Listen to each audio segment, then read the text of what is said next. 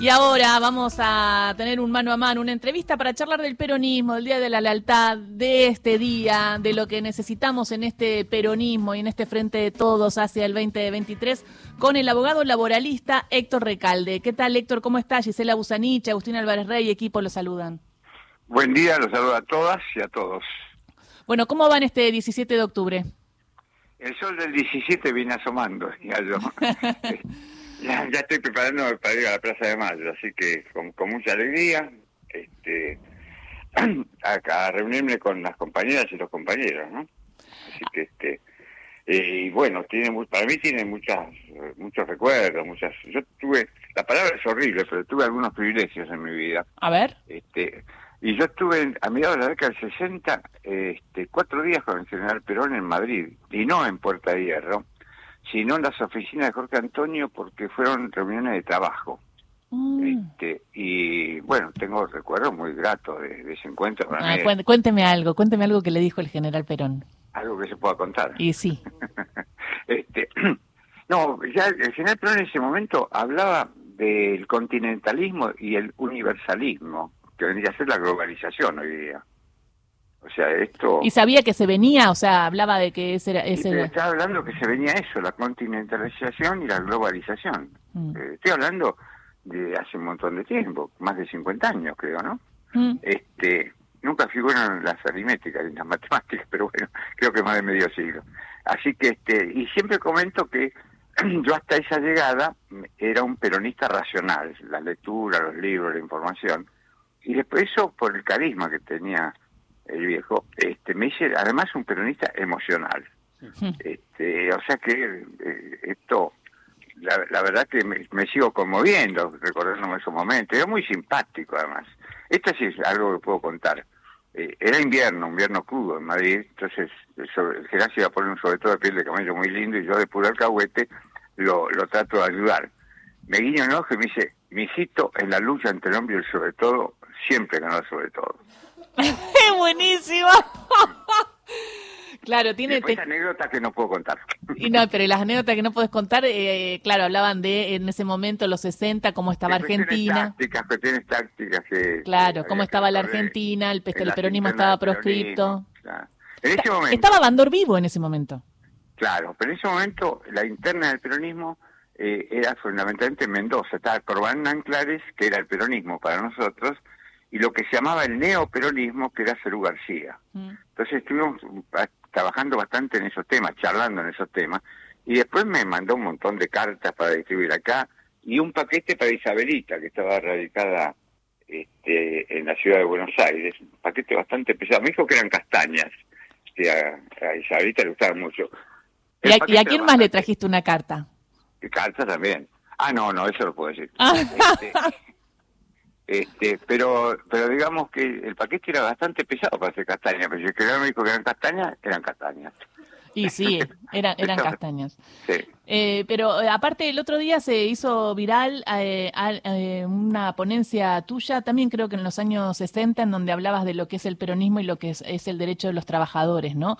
Y en ese sentido, ¿cómo estás viendo hoy el derecho de los trabajadores en este marco? difícil, difícil, mm. difícil porque en este momento hay yo, ojo, soy oficialista yo, ¿no? Mm. Pero, pero quiero ser lo más sobrio posible. En este, en este momento hay pobreza por ingresos, hay trabajadores formales que no llegan a fin de mes. Y eso para el peronismo es insoportable. Entonces hay que tratar de, de, modificar la distribución de la riqueza, tal como se está operando hace rato, mucho tiempo, más de 7, 8 meses que viendo reclamando un aumento de suma fija. Digo suma fija y no un porcentaje, porque la suma fija ayuda más a los sectores de más bajos recursos, a los que están más, más retrasados. Mm.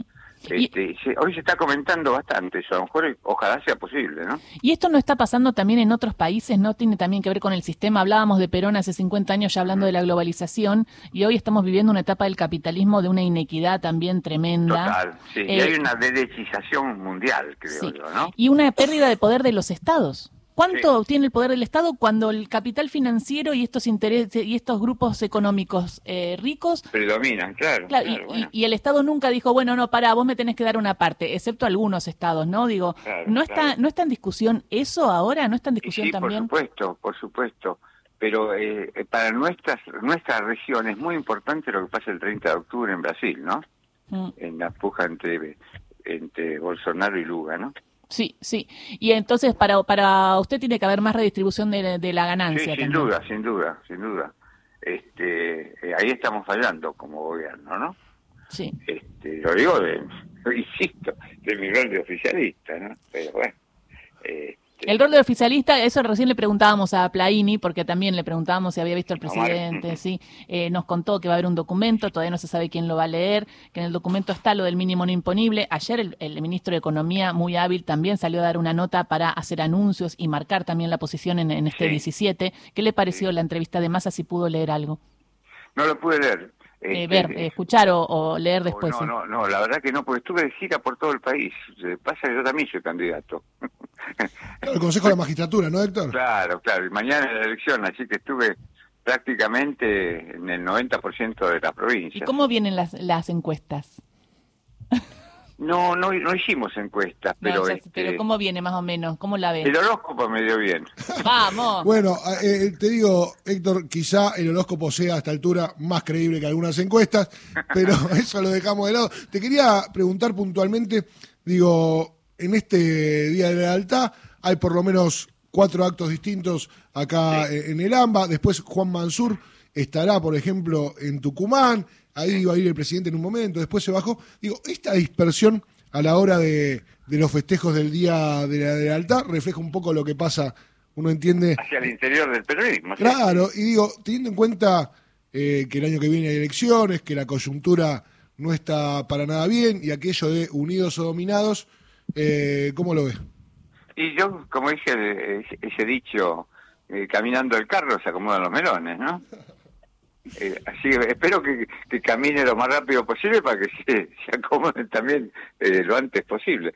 Eh, evidentemente sí, hay, hay matices, hay diferenciación, incluso...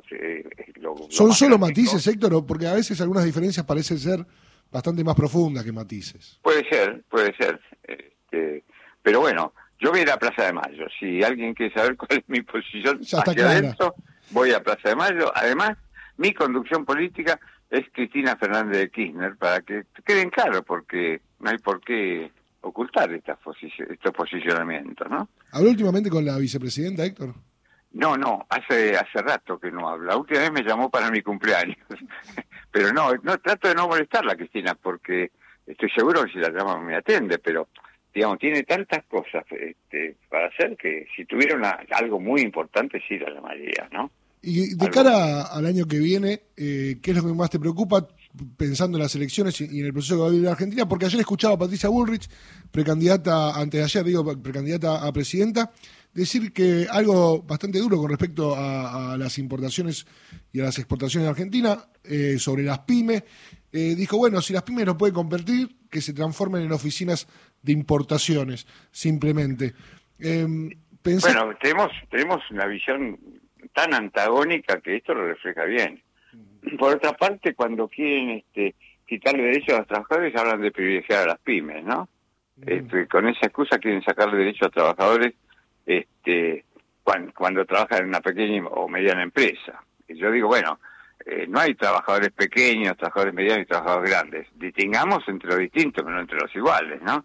Y hay proyectos alarmantes que tiene el Estado parlamentario, como uno este, creo que Martín Tetaz y otros más, este, que piensan suprimir las indemnizaciones por despido reemplazándolas por, reemplazándolas por un fondo como el que tiene la industria de la construcción.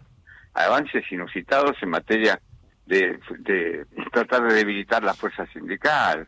Este, tremendos. Son siete u ocho proyectos que lo estuve viendo este, con mucho respaldo para no caerme de espaldas, ¿no? Claro, y está en riesgo el, el 2023 en ese sentido y lo que se está disputando son modelos de país. Hoy el documento de, a las 16 horas en la Plaza de Mayo también va a marcar un modelo de país eh, en este eh, sentido. Y por último quería una reflexión porque no está en todas las tapas de los diarios, pero es muy muy importante la investigación que realizan. No la eh, no no la jueza Capuchetti. Agustina, que pase. ¿Perdón? Que, pase, que pase. Eh, no la jueza Capuchetti, sino en otra de Giorgi, creo, eh, que se está investigando el pago de hermanos Caputo de una eh, SRL de Hermanos Caputo a Jonathan Morel. Acá se está hablando de y se está demostrando la financiación que hubo a este grupo de Revolución Federal por parte de la oposición. Y me parece que quizás debería estar en todas las tapas de los diarios y está ausente. ¿Qué opina de esto? Y opino que realmente es alarmante, es peligrosísimo este avance sobre la seguridad de Cristina Fernández de Kirchner. Realmente, realmente es, este para, para mí es muy alarmante lo que está sucediendo, ¿no? Entonces eh, creo que van a funcionar los anticuerpos también, ¿no? Pero este hay que seguir el hilo para ver quién financia. Hay ya algunas sospechas sobre financiamiento. Este, veremos a ver si se llega a una solución, ¿no? Muchísimas gracias. Bueno, mucha MERD mañana ¿eh? Eh, con todo y en algún momento nos tomamos un café y me cuenta las cartas a dónde se las entregó en ese momento con el general Perón. Bueno, voy a vencer el, secreto de Estado. Bueno, gracias. ¿eh? Muchas gracias. Gracias por esta charla con Radio Nacional. Era Héctor Recalde, abogado laboralista peronista, que hoy va a estar allí en la Plaza de Mayo junto a otros trabajadores y trabajadoras en este 17 de octubre.